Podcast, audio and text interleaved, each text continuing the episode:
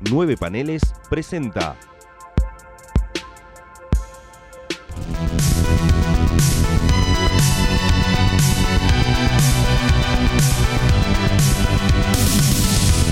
...60 años después...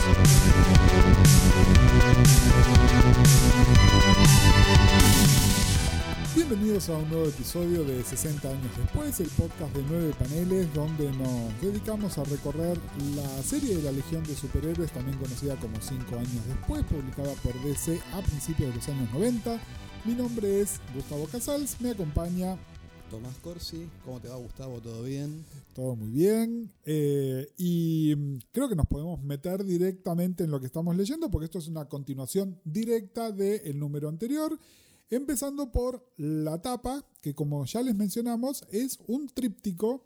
Y, y acá se pone como más interesante, ¿no? Porque eh, el centro de la atención es Laurel, que vos sabés que nunca hice una estadística, pero creo que Laurel debe ser el personaje que en estos 39 números aparece más en la tapa de todo esto, ¿no? Sí. Entre otras cosas, porque, como les venimos diciendo toda temporada anterior, Laurel está en culo. Pero además es un personaje muy dinámico. Es de todos estos personajes probablemente el personaje más de acción. Es decir, si uno quiere mostrar un personaje con mucha fisicalidad, ese personaje es Laurel. Igual eh, está en un ángulo medio raro, de nuevo. Eh, sí, fácilmente reconocible. Eso démosle ahí un, un crédito. Eh, vemos que está Furball en la tapa también por ahí por atrás. Sí.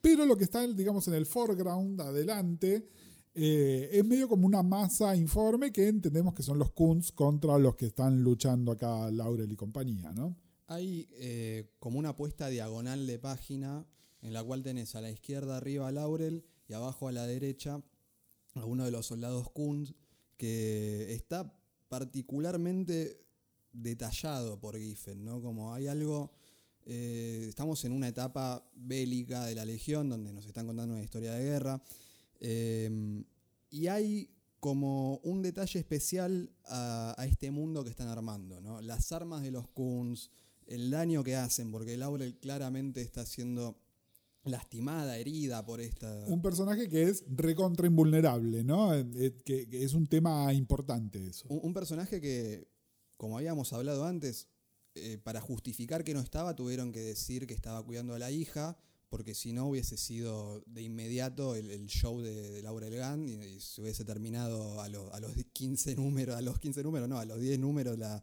la Legión. Eh, y atrás tenés a Furball en una pose de acción, que en cualquier otra etapa sería el reverso, ¿no? Sería como el culo de Laurel y, y, y, y la, cara, la cara de Furball. La cara de Furball. Eh, creo que eso es exactamente lo que están queriendo evitar, ¿no? Con estas tapas en las cuales vuelven a, a los primeros de Giffen en esta etapa de Legión. Tenés además de vuelta como las, las piedras que las forman. Piedras. Que, que, aparte en este, digamos, obviamente al ser el lado derecho del, del 15 y del 16, porque además falta el 17, esto vendría a ser el medio, ¿no? Pero si vemos las dos tapas, la 17 es mucho más distinta a las otras dos. Eh, 15-16, el lado derecho es el 16, y abajo vos tenés la misma forma de piedra que tenías con, por ejemplo, el número 1. Exacto. Eh, nada más que ahora no está, no está Rock, eh, la historia ya está mucho más avanzada, los colores son otros, hay algo mucho más brillante. Eh, pero de todos modos no deja de ser brutal lo que te está contando Giffen, que se pone de lleno con, con los tiros y con la guerra, ¿no? Hablábamos en el número anterior de, de la guerra del Golfo y acá es sin dudas un cómic 100% bélico. Total, total. Eh, un detalle más de la tapa, nuevamente están los créditos abajo, dice que es de Giffen, los Biermans y el Gordon. Mentira, mentira, mentira. La acción abre con imágenes de otro ataque de los Kunz con Red Terror que la Legión intentó detener pero que no vimos en el planeta Xala. En la sala de guerra con King Jong, Brainy expone que lo que entiende el Red Terror es que remite a un arma parecida del siglo XXVIII, al igual que también le remiten al pasado algunas de las naves que están usando los Kunz. La inteligencia que tienen también reporta informes de apariciones místicas en Kundia que Brainy tiene a minimizar, como hace siempre con todo lo que tiene que ver con mística. Y entonces en la sala llegan a la conclusión de que el próximo ataque será en Talok 8 y no en Solnar, donde está la academia. En Kundia vemos que hay desentendimientos políticos entre el liderazgo actual y quienes están dirigiendo la batalla. En Solnar, supuestamente tranquilos, Lou y Chuck agradecen la presencia de Kent y Misa, aunque Misa sigue en su momento postraumático, lo que la lleva a un amargo enfrentamiento con el ex sub Shed. Violet se recupera de las heridas en el número anterior, ahora con una pierna ortopédica, antigua para la ciencia de la época, y le informa a Rock que quiere volver a la acción. Rock le menciona una propuesta y acto seguido vemos a tres desconocidos en un planeta neutral que se llama Galán. Parecen ser un traficante de personas, una esclava y un potencial comprador. Descubrimos en realidad que son Cam, Laurel y Orlak, que es una especie de doble agente de los Kuns. El objetivo es infiltrarse en Kundia y ver quién es la famosa Demon Mother. La puja política entre los Kuns hace que, para que la operación falle, el objetivo cambie de Talok a Solnar. El ataque comienza y en Solnar están completamente desprotegidos. Misa intenta hacer un escudo de contención y falla, pero el equipo logra refugiarse en las minas.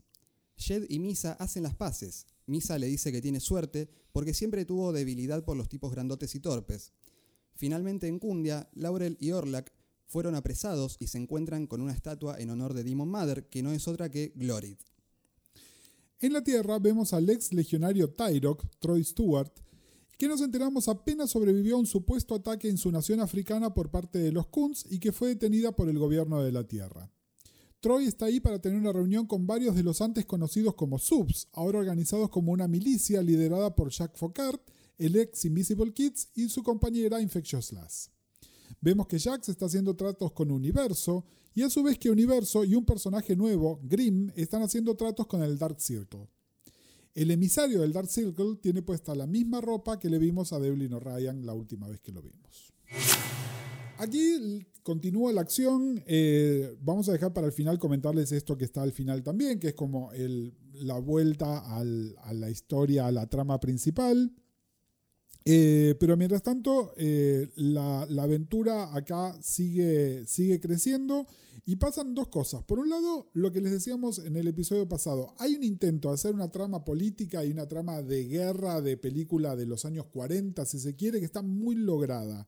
Que es que, básicamente, el objetivo que tenían los Kunz, tal como Brainy con el King John y todos los demás deducen correctamente, era en realidad Talok pero por un tema de, quién la tiene más grande entre los Kunz, finalmente se cancela ese ataque y van a atacar a Solnar, que era como un, era súper secundario como objetivo.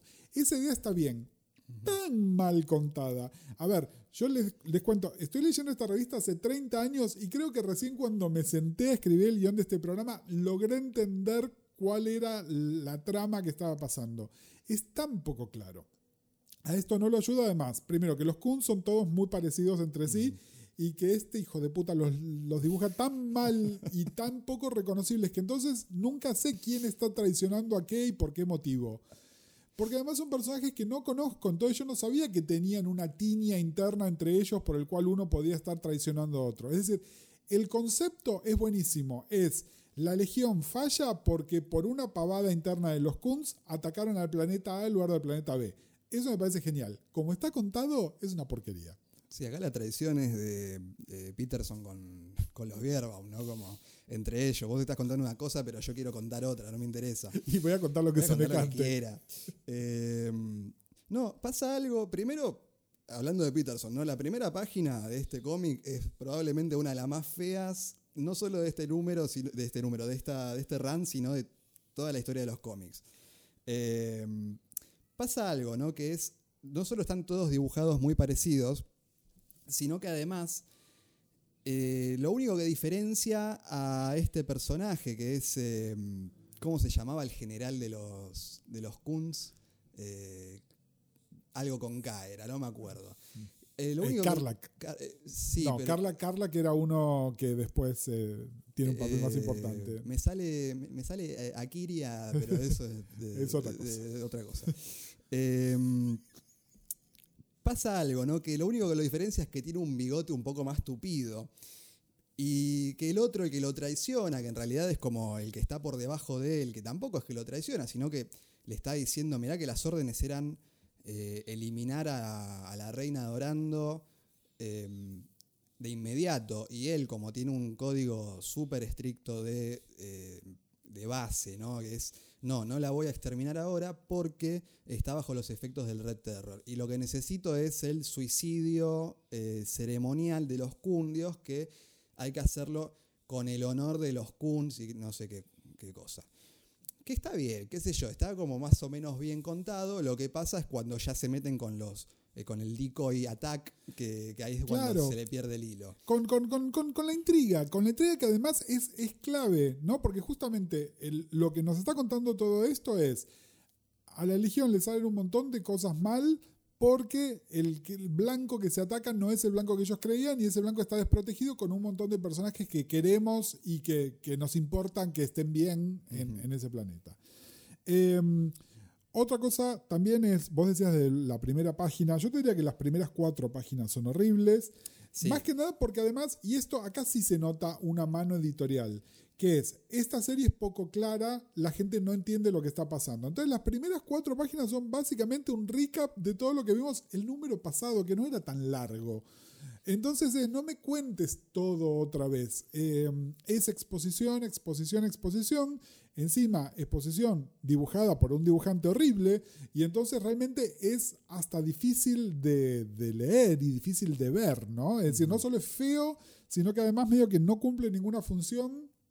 Sí, yo dije la primera página porque tienes todos los hits, ¿no? Que es tipo... eh, Panel número 2. Panel número dos, bueno, que- nada. Eh, una, una mujer se supone gritando por su vida, que es incomprensible. Abajo la- el panel del medio es ellos viendo cómo torturan a eh, Laurel, que parece todos de la misma estatura. todo de la misma estatura y además parece que están viendo Skid Row, no parece que están viendo a Laurel Gann. K- King John que le hace una cabeza indescriptible, eh, Brainy que lo hace medio eh, también el peinado de, de Richie Zambora. No se entiende muy bien todo lo que están haciendo, o sea, es un desastre de verdad. En la segunda página ya se empieza a tapar más porque le tapa con una venda la cara a Brainy y es como, ¿sabes qué? ¿De qué lado tiene la venda? ¿El derecho?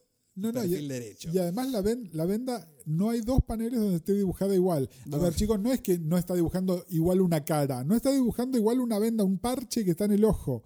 Es, ese es el nivel de, de- de- de ineptitud que tiene este tipo acá. Es decir, parece que realmente que lo odiamos porque no es Giffen. No es así, porque vamos a hablar de otros artistas que dibujan esta serie y a los cuales queremos y bancamos. Este, que encima es el que dibuja todo este arco, los tres anuales, no, es horrible y realmente no, no nos gusta, pero para nada. Eh, y nada, no hay mucho más para decir, es el medio, sí, por ahí, eh, que esto se resuelve el número que viene, pero eh, son lindos los interludios con Misa. Eh, de nuevo, Misa, aunque no lo parezca, es un personaje bastante protagónico, sobre todo en la primera mitad de toda esta serie. Es lindo todo el seguimiento que hay, es muy tierno el comentario de Sayed, como ya les decíamos, Misa tenía esta relación platónica con Block, el comentario sobre los, tipos grandotes y torpes eh, claramente remite a eso. Eh, por otro lado, Misa es increíblemente poderosa y la vemos fallar por todos lados, ¿no? Es, es- ese es un poco como lo, lo que está ahí. Y creo que en realidad, eh, si nada más me estuviesen contando esa historia de manera más íntima, creo que me interesaría más. Igual Sí. es una de las cosas que me hace sonreír, ¿no? Es una de las.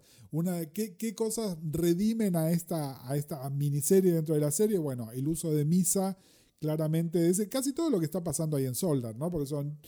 Chucky, Lou y Misa y Jet, ¿no? Son, son una historia, una serie de cosas lindas. El número pasado, eh, Berta, ¿no? que ya con ese nombre ya te compra el personaje. ¿Cómo se llama Berta? Bueno, ¿y qué hace? Caga pedos a todos los, los recruits. Bueno, y ese personaje aparece literalmente dos paneles. Una, un panel en el que está viva y otro panel en el que está muerta. Y ya el personaje te compró de algún modo. Em, lo que pasa con todos esos personajes está buenísimo. Realmente la relación de, de Misa con, con Jed, ¿no? Que además la caga a pedos y le dice, vos no podés ser tan débil ahora. Y ella se va corriendo porque todavía tiene un estrés po- postraumático verdadero, del cual hemos hablado en números anteriores. Y Luernu lo agarra y le dice, vos no podés hablarle así a una legionaria que además dejó su vida en el campo de batalla. Eh, y hay, hay un momento muy sincero que es, bueno, pero es lo único que sé, no es la única manera en la cual a mí me entrenaron. Y esos momentos de, ida y vuelta de personajes, eh, hablábamos del, del anual 3 al cual eventualmente vamos a llegar, porque es el, el capítulo al cual estamos destinados a hacer, eh, por varios motivos. Em, eh, ahí hablábamos de Chuck y de- del Ornu, ¿no? Acá tenemos al Ornu parándose frente a este muchacho y diciéndole, vos no podés hacer eso, y hay una caracterización de cada uno de ellos. Vos te das cuenta lo que le pasa a Misa, te das cuenta lo que le pasa a, a Jed, te das cuenta lo que le pasa al Ornu. Em, después, si está dibujado, la- las reacciones de ellos están dibujadas bien o mal, es un tema de Peterson, ¿no? Pero em, Y a ver, eh, una cosa que es Peterson, Biermaus, nosotros como lectores, y que cierra también la parte de la guerra antes de volver a la Tierra. La revelación de Glorit. Para empezar, llegan a este planeta, ven la estatua y dicen, "¡Ah! es Glorit. Menos mal que pusieron un caption que decía es Glorit, porque no la reconocemos. Es decir, a Glorit la vimos hace dos números. Tenía otro pelo, otra cara, otro cuerpo. ¿Por qué tenemos que adivinar que es Glorit? claro, ¿No? sí, sí, sí. Pero además, eh, a ver, si bien entiendo, algo que está establecido de los Kunz es que son totalmente misóginos. Por eso es que además la odian tanto Laurel, no solo porque los mantiene a raya, sino por eso. ¿Cómo es que de repente en tres números están idolizando a una mujer, idolatrando, perdón, Sí. a una mujer que encima además es su líder suprema? ¿Qué, qué, qué, qué? Primero tenés lo de, mm, bueno, lo de Laurel disfrazada de, eh, de cundia, esclava, ¿no? Que la van llevando por ahí y todo el mundo, y la están intentando vender. O sea, vos por un lado tenés un sistema de, de venta de mujeres abierto en Cundia y después tenés eh, la reina de todo, ¿no? O sea, Sí, como sí. hay algo ahí que hay un choque que no lo había pensado realmente, pero hay un choque ahí de, de creencias. Después, nada, me hubiese encantado estar en la inauguración de la de estatua. la estatua. de la estatua, Y la cara de Glory cuando claro. No soy yo, chicos, ¿qué hicieron? Corten la cabeza, Para, encima para Glory- esto juntaron llaves. Claro. Este, no, no, realmente está eso. Igual, más allá de, de vuelta, más allá del dibujo, la revelación es muy divertida en el sentido más planeta de los simios, que es, ah, no, claro, realmente es el planeta de Glory, lo cual es muy interesante porque la habíamos visto por última vez en el fin del tiempo. Sí. Eh, y pensamos que había, no, no que había terminado ahí, pero como que se iba a mantener por esos lados. Y después lo que termina haciendo es un plan bastante terrenal, que es dominar a todos de esta. Totalmente, y digamos, el toque Glory de todo esto es lo que dice Brainy en las páginas de exposición, que es que tanto el Red Terror como las naves de los Kunz remiten a cosas que pasaban en la historia en el pasado. Claramente ella es el equivalente del Time Trapper, ¿no? Así que sus poderes tienen que ver con el viaje en el tiempo. El bálsamo de todo esto son las páginas en la Tierra, eh, donde nos tiran. Hay, hay- es así un montón de conceptos, muchos de ellos son setenteros, que son hermosos. Primero en principal, la primera aparición de Tyrok en 20 años, ¿no? Eh, un personaje eh, maldecido por, por mucha gente, entre otras cosas porque eh, es el primer legionario negro, pero también era un estereotipo racial bastante feo. Después cuando lo hicieron desaparecer fue como medio con poca ceremonia y todos los personajes que se van de la legión después vuelven a aparecer en algún momento. Tyrok fue tipo y no vuelvas nunca más. Eh, y está bueno porque además lo hacen interactuar con su reemplazante, que es el personaje negro políticamente correcto, que es Jack. Entonces está lindo que interactúen entre ellos, está bueno. Y después hay un montón de referencias a los subs, donde todavía no entendemos muy bien qué está pasando con los subs, pero por eso está Infectious Last, por eso también hay, hay una serie de cosas que, que van hacia allá, donde se nota otra mano más sutil, se nota un plan maestro. Se nota, se nota ideas, grandes ideas de largo plazo son muy vistas. Y lo que decía de los setentero es que nos encontramos con Universo y con el Dark Circle. La última vez que vimos a Universo y el Dark Circle trabajando juntos es en la Earthward, que es el primer, la primer mega saga que escribe Levitz en los años 70. Algo no es, no es una buena historia, es una historia emblemática, eh, una historia, como dice Levitz, eh, demasiado ambiciosa para lo que era su capacidad creativa en ese momento, donde además hay 70 artistas diferentes, no, no, mm, finalmente fallida, pero digamos, esta cosa del Dark Circle, el universo, eh, alianzas, traiciones, tiene que ver con eso, y uno de esos cliffhangers que nunca vamos a ver resueltos, que es que este episodio de Dark Circle tiene puesta la ropa de Devlin O'Ryan. Em, que, bueno, nada, supongo que el buzo lo vendían en Gap, qué sé yo, no sé. Entonces, entonces estaban todos en los planetas unidos con la misma ropa. Porque si no, es, es lo que en las novelas de suspenso se llama como un red herring, ¿no? Es pescado podrido. Realmente acá lo que nos están tirando es algo que no, no viene, no viene a cuento, pero bueno, nada, no dejan de ser unas páginas que son como súper lindas ahí al final. Em, y entonces hablemos, ya, ya les tiramos como un pequeño juju, pero vamos bien al... Who's Who. Tyrok, a ver, cuenta más o menos la leyenda que es así. En esta época, Mike Grell estaba dibujando a la Legión. Él había querido presentar ya a otro personaje que fuera un personaje negro. No se lo dejaron. Es el, un oficial de la Science Police, se llama The Bron, que se nota que tiene facciones afro y está coloreado, caucásico en esos números. También cuenta la leyenda que muchos años antes Jim Shooter, su idea era que Ferrolad fuera negro. Bueno, finalmente deciden viene editorial y dice, vamos a poner un personaje negro.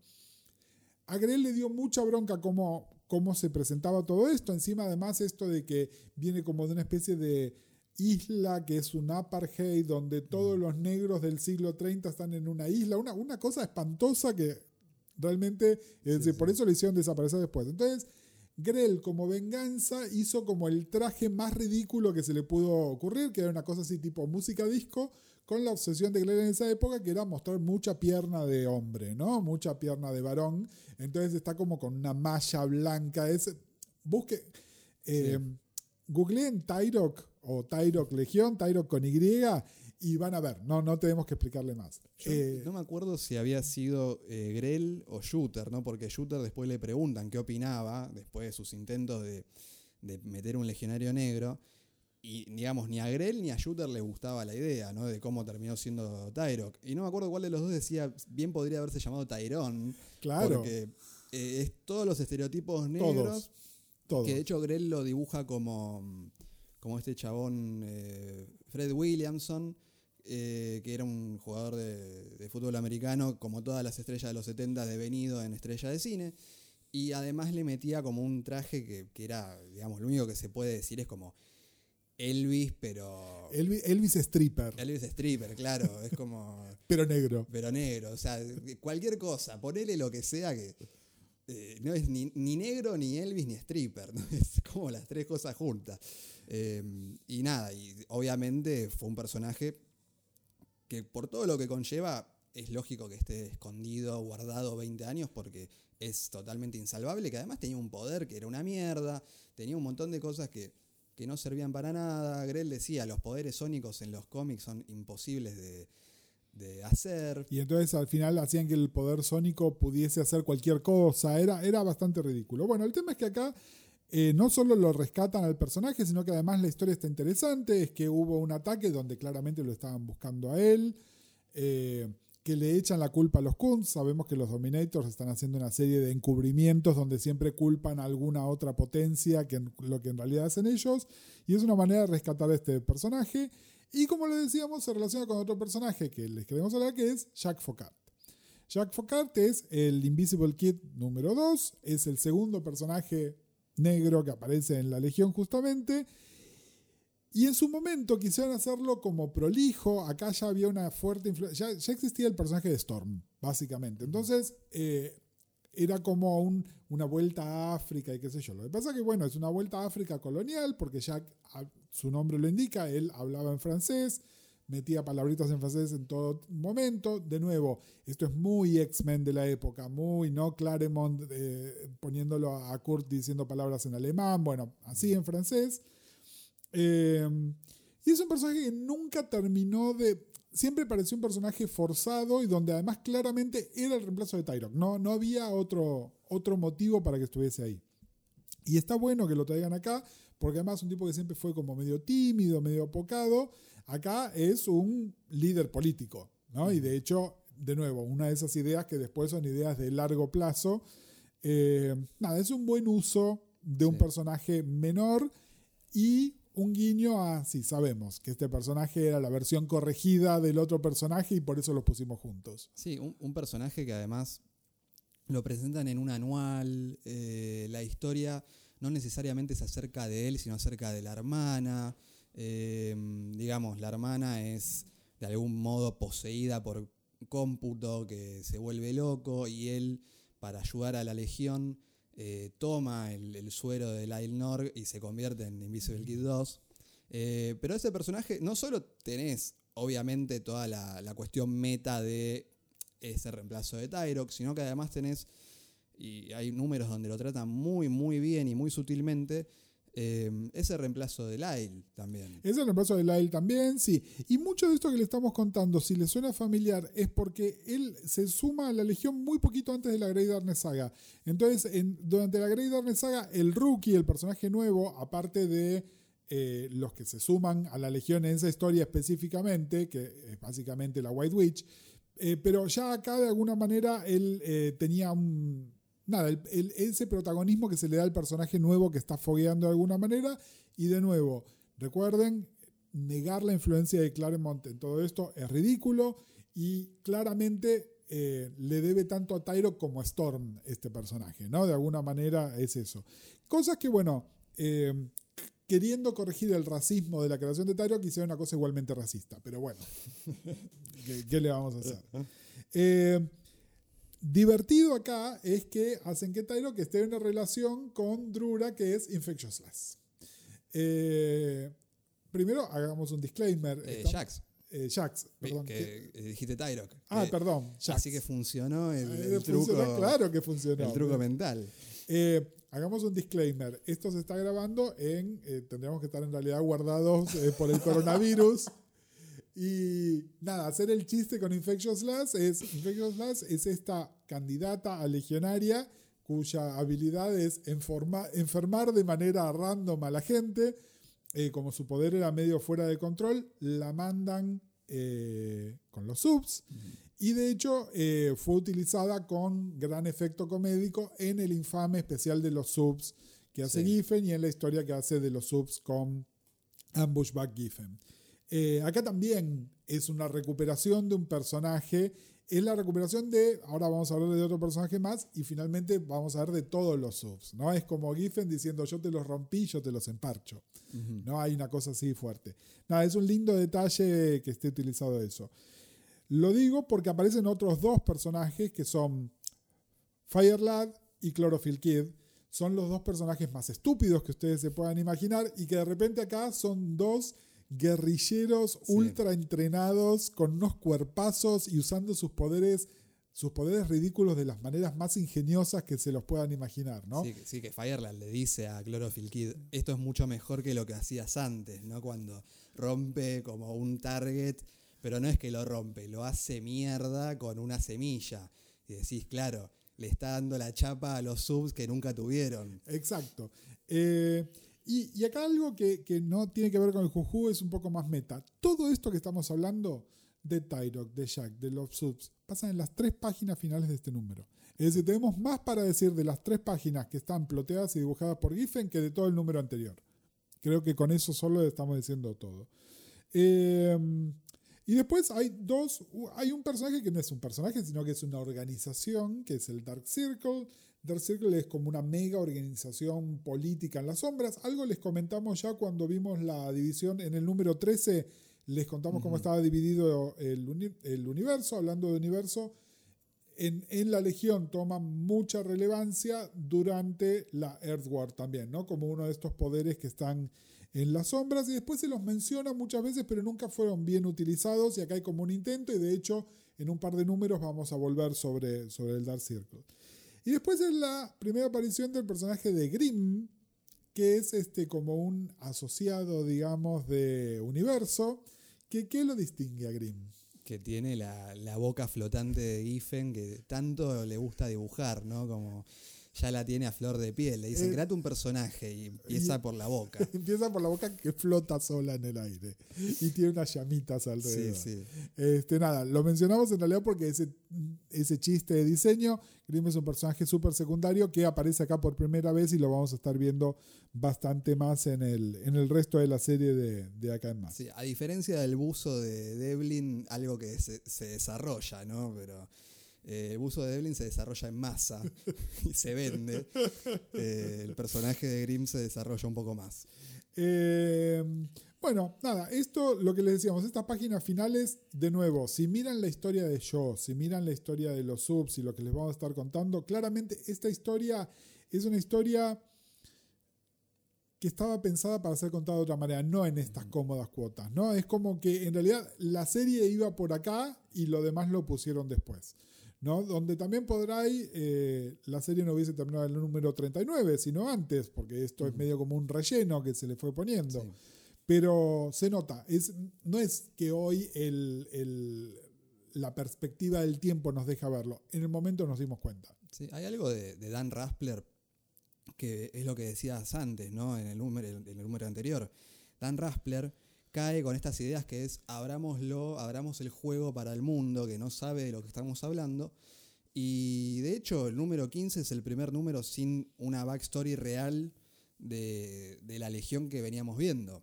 Entonces, todo te lo cuentan de, digamos, principio, nudo, desenlace, pero desde la base que te pone Dan Raspler Sí, no te vuelve a contar estas cosas. Entonces, por eso tenés la- los, los bookends de Giffen que eh, te llenan todas las historias que el tipo quiso contar en solamente dos páginas, que también te demuestra lo que es el tipo narrando, ¿no? que es realmente un, un maestro. Y, y bueno, cada vez que le ponen a uno al lado a hacer algo distinto, se nota muchísimo la, la mano que tiene. lamentablemente es eso, ¿no? Se nota demasiado la diferencia.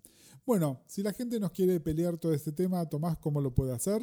en Facebook buscando nueve paneles, en la página nuevepaneles.com, en arroba 9.paneles para Instagram, en Twitter con el hashtag eh, 9paneles para toda la página 9 paneles y el hashtag 60AD para este podcast en particular. A mí me encuentran como arroba Tomás Corsi.